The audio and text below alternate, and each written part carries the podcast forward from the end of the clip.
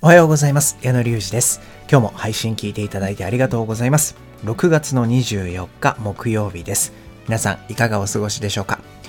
実はねえっと、ちょっと前に衝撃的な事実を知りまして、まあこれ皆さん知ってたのかな？まあもうずっと前から発表はされてたんですけど、今年のね、カレンダー、7月を見てほしいんですけれども、皆さんの手帳とかカレンダーには、海の日って何日って書いてます？あのね、7月の19日、月曜日が海の日って書いてる人いないですか？今年はね、なんとオリンピックの関係で、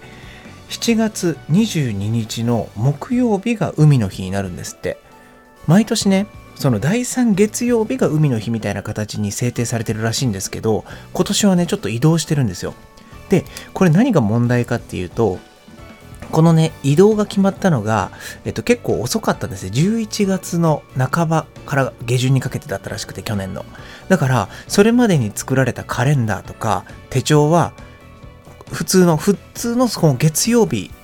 海の日に制定されてるまんまなので、だから僕の家もね、えー、家にあるカレンダーとか、えー、その自分の机にある、そのデスクに置いてるちっちゃいカレンダーがね、両方ともえ、ー、と、海の日が19日なんですよ。で、それで、あれ、手帳って22日だったんじゃないかなみたいな感じで、ちょっとパニックになっちゃって、で、スケジュール組んじゃったのにどうしようと思ったら、そのスケジュールを組むときは、その合ってる方で組んでたんでよかったんですけど、これ絶対間違ってる人いっぱいいるよなと思って、ちょっとこんな変なテンションで喋ってます。あの皆さんちょっとチェックしてみてください。来月のことなので、もしかするとね、ずっとこれまで通り月曜日がえー、海の日と思ってる方もいるかなと思って、ちょっとこの、えー、配信の頭でちょっと言わせていただきました。これ結構どうなんだろう？僕が情報に疎いだけなのかなと思ったんですけど、くれぐれも注意してみてください。ということで、今日はですね、えー、タイトルにもあります、シャオ100人一句についてお伝えしたいと思います。皆さんこのシャオって誰か分かりますかね？まあ、あの詳しい方や勘の鋭い方はピンときたかもしれないんですけれども、えー、これはですね、シャオというのはシェイクスピアの和名というか日本での呼び名、書き方らしいです。僕も今回初めて知ったんですけれども、そのシェイクスピアのカルタがあるということで、一人の、えー、教師の方が作られたこのシェイクスピアのカルタについてお伝えしたいと思います。えー、では今日もお付き合いください。矢野隆二の演劇ミュージカルチャンネル。この配信は演劇メディアオーディエンスのスポンサーでお送りいたします。ということで、皆さんね、小学校の時とか、えー、小倉百人一首ってのはやったことあると思うんですけれども、ね、あの、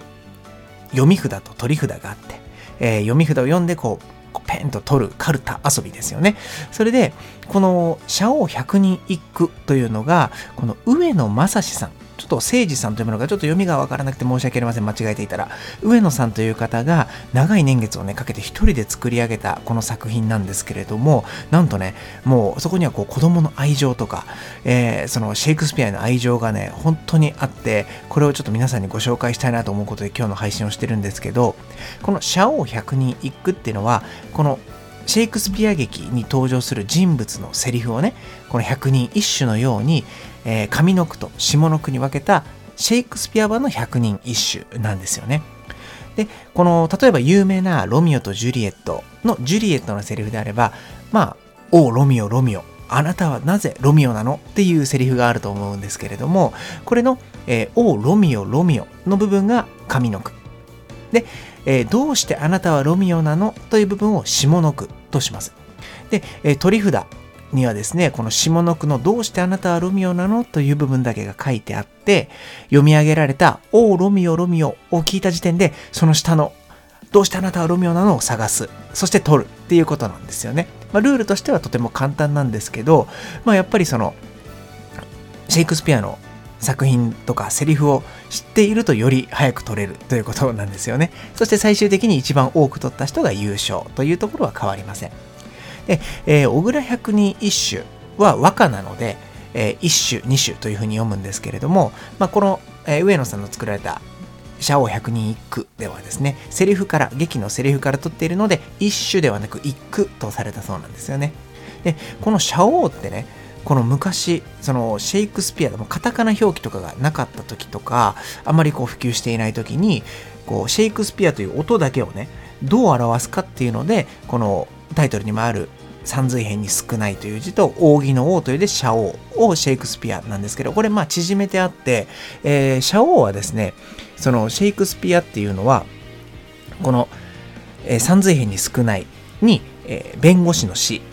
ですよね、え、土みたいな下が短いバージョン。そして比べるという字に、えー、安倍博さんのあという字この4文字でシェイクスピアって書いたそうなんですよね。それを縮めてシャオというふうな感じであの呼ばれているみたいなんですよ。そう。なんかあの夏目漱石の作品の中にもねそのシャオの悲劇マクベスを知ってみたいな感じの一節があって昔ではそのシェイクスピアをシャオというふうに表すのが一般的。まあこのように表すことしかなかったんでしょうね。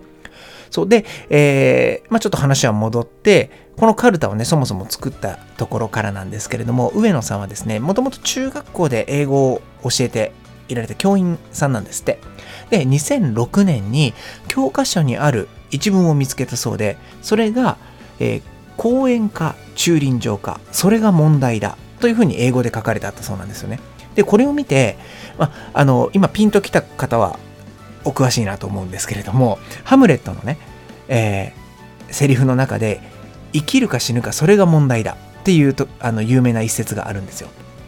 で、それを見て、あのなかなかね、その文字りだと感じる人は中学校でどのぐらいいるのかなというふうに感じたそうなんですよね。それで、上野さんもこの文を機に、シェイクスピアに馴染みのない生徒たちにも、その教え子たちにもですね、英語と教養を身近なものにしてほしいというふうに考えて、そのたくさんあるシェイクスピア劇の中から、まず最初50個のセリフを選び抜いて、自分で厚紙でその社を50人一句というのを作ったそうなんですよね。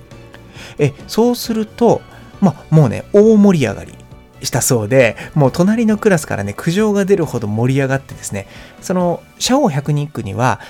えー、日本語で「おロミオロミオ」って書いてあるだけじゃなくて英語表記も書かれてあるんです原文のね。なので、英語の勉強にもなるということで、こういうふうに作られたそうなんですけど、もう、英語どころかね、勉強嫌いな生徒の方も、もう定期試験に、まあ、絶対出ない英語のセリフにはなるんですけど、それをね、シャオ100人1個勝つために、このセリフを覚えてしまったそうなんですよね。で、ある生徒が、先生、どうせなら、こう小倉百人一首みたいに100個にしようよと。これ面白いよみたいなことで、なんか50個なんてすぐ覚えちゃうよっていうことを言ったんですって。で、それをね、受けて上野さんは、よしということで、その意を決してね、シェイクスピア全集を買って、そして100個のセリフを選び抜いて、このシャオ百人一句の原型が出来上がったそうなんですよね。そしてその後、上野さんは一人で100人分の登場人物全ての絵を描いてね、さらに100個のセリフ、それぞれの背景を載せた解説書も作り上げて、まあ、これまでに貯めたボーナスをはたいて、なんとね、ついに、シャオ百人一句というものを作り上げたそうなんですよね。そうだからこれが出来上がった時は2016年の3月だったそうでそう最初に思いついた2006年からなんと10年もの年月が経っていたんですよね。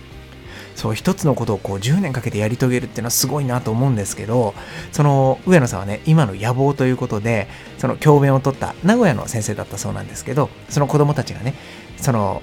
周りから名古屋の子はなんかシェイクスピアのセリフいっぱい言えるんだよと言われるとかあとは、まあだってカルタで覚えちゃうんだもんっていうことを言われてね、その、この名古屋という地が文化の都となることとか、あとは、そのカルタが日本中とか世界中に広がって、シャオ100人一句世界大会を開催するというのが野望だそうなんですよね。でもなんか、あのー、この野望は叶いそうな気がするのは僕だけでしょうか？なんか、シェイクスピアってね、世界中で有名だし、このシェイクスピアのセリフっていうのはもうみんなに浸透するものだとも思うので、日本よりももしかするとさらに海外の方が盛り上がるかもしれないですよね。そう。で、えー、読み札、取り札ともに原文の英語も、そして日本語も両方載ってるので、その、さっき言ったみたいに子供もね、あの楽しみながら英語とか、その原文の日本語を覚えられるということで、やっぱりこの、うん、先生ならではというか、それを覚える子供のことも考えて作られているというその子供への愛情とかあとはそんだけねシェイクスピアのセリフを抜き出すというシェイクスピアに対しての愛情も感じるなと思って、えー、今日はこの話題を取り上げさせていただきました。えー、この100人一句なんですけれども実際にネットから購入ができるそうで、まあどんな絵なのか、ちょっと絵もね、その先生が描かれた絵だと思うんですけど、すごい味わい深い絵になっているので、ちょっとね、ご覧になりたい方はですね、あの、ぜひホームページをご覧いただければなと思います。えー、URL はあの概要欄に貼っておきますので、ぜひ見てみてください。えー、ということで、今日はですね、シャオ百人一句についてお伝えしました。では、また次回の配信でお会いしましょう。それではまた。